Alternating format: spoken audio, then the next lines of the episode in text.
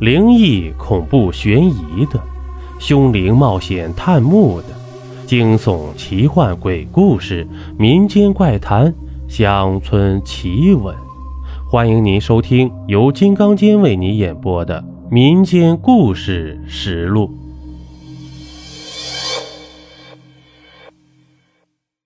咱们书接上集，全村人呢都知道李叔发财了。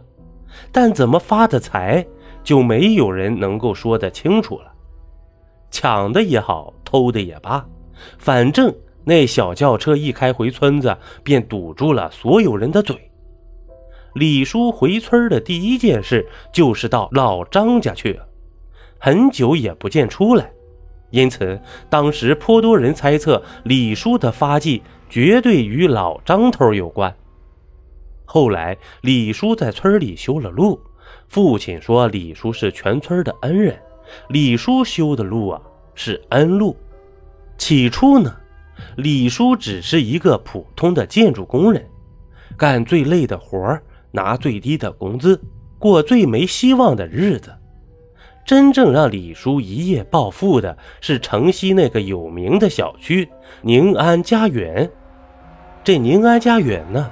是个有名的兄弟，曾经有专做灵异节目的摄制组到这儿取景，但后来也没见播出过。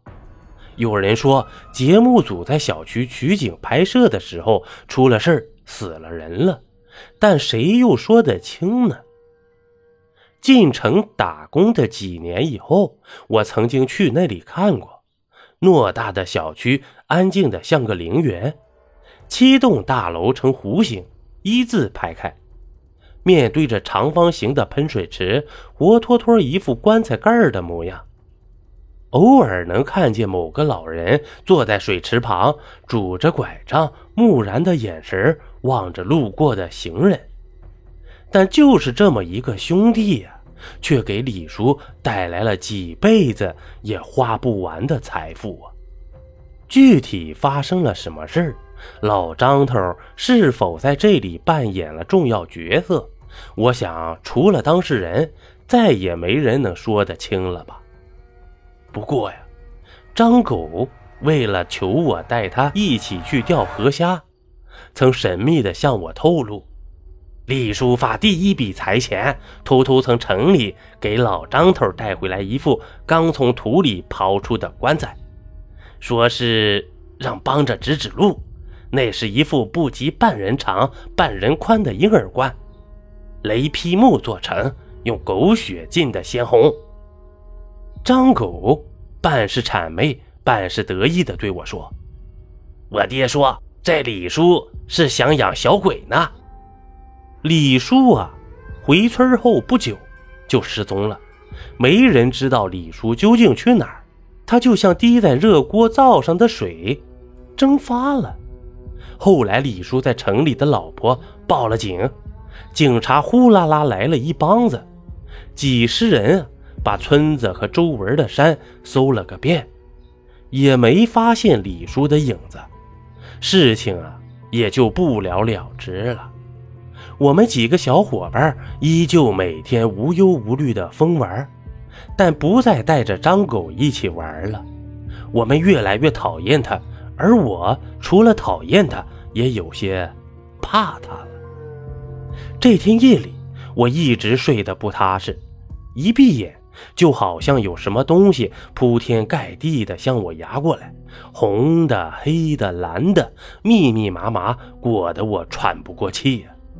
混沌中，有人喊我的名字，忽高忽低，忽远忽近，吓得我一个机灵，醒了过来。原来是张狗猫在我家后窗叫我呢，我没理他，扭了扭汗涔涔的身子，闭上眼睛继续睡觉。可他依旧不停，执拗地倚在窗下叫唤我的名字。我头疼欲裂，几乎快要吐出来了，只得起身爬到后窗去看看张狗到底要干什么。他见我开了窗，猛地从地上站起来，呲着白惨惨的牙对我笑，嘴角仿佛快要咧到耳根了。我更害怕了。他说：“牛牛，我爹说这世上最值钱的就是秘密。我告诉你一个秘密，你带我一起玩。他边说呀，边费力地从暗处将什么东西拖到我的眼下。那东西血红中泛着黑压的光，是那个狗血棺材。我顿时觉得汗毛根根竖起，几乎要穿破衣裳，身子麻得厉害，耳朵嗡嗡作响。我想大叫，但仿佛被什么东西狠狠掐住了，只有睁大眼睛干看的份儿啊！张狗低下头，对着棺材小声说：“李叔，李叔。”牛来看你了，说着便缓缓推开了盖儿。借着幽黄的月光，我清楚地看见李叔，那个上次见面还意气风发的中年汉子，瘦得只剩下一副骨架儿，被人硬生生折成三段，强塞在棺木中。腿骨因为太长，向外面生生戳出了半截儿。他怀中呢，紧抱着一团血肉，那是一个血淋淋的被剥了皮的死婴啊！头比身体大出一倍呀！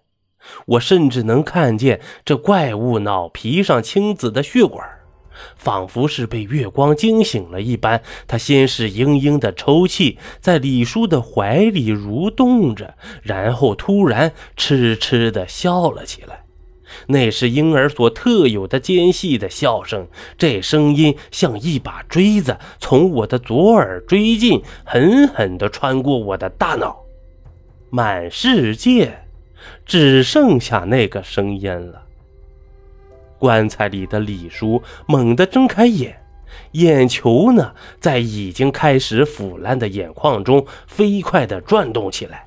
上下左右的翻滚着，只看得见一片白。嘴巴张大到不能想象的程度，下巴仿佛垂到胸口，舌头只剩下血肉模糊的根儿，呼呼的发出几声哀嚎，那么的不甘心，那么的恐惧。他双手收得更紧了一些，怀里的婴儿快被勒成两截了。脑壳胀得更大，几乎就要崩裂开，却笑得更加开心，更加畅快。我的胃里翻江倒海，就要吐出来了。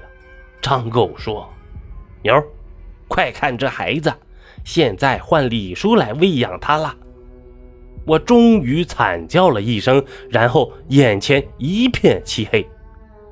那夜以后。我连着发了近一个星期的高烧，万幸的是，并没有烧坏脑子，只是一只耳朵几乎丧失了听力。母亲说，那天之后，张家连夜搬离了祖地了。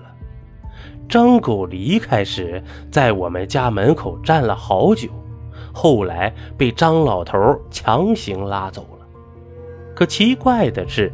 母亲并没有提起任何那天晚上我看见的恐怖场景，只是说我烧得迷糊，说了好多吓人的胡话，多半是被谁带走了魂魄了，只得请半仙儿来做了场法事，这才渐渐消停了。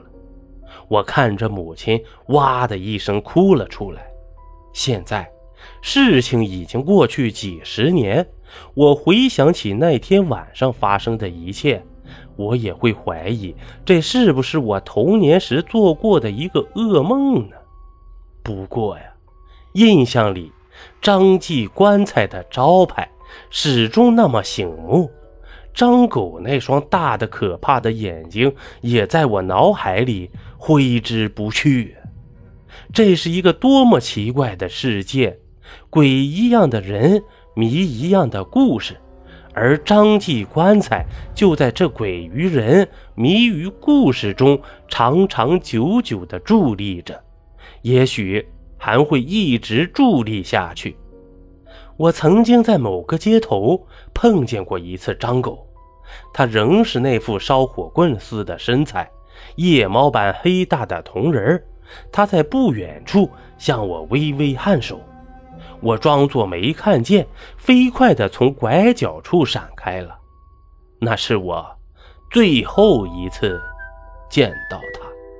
好了，这一集播完了。如果您喜欢我的专辑，还麻烦您点个订阅吧。咱们下集见。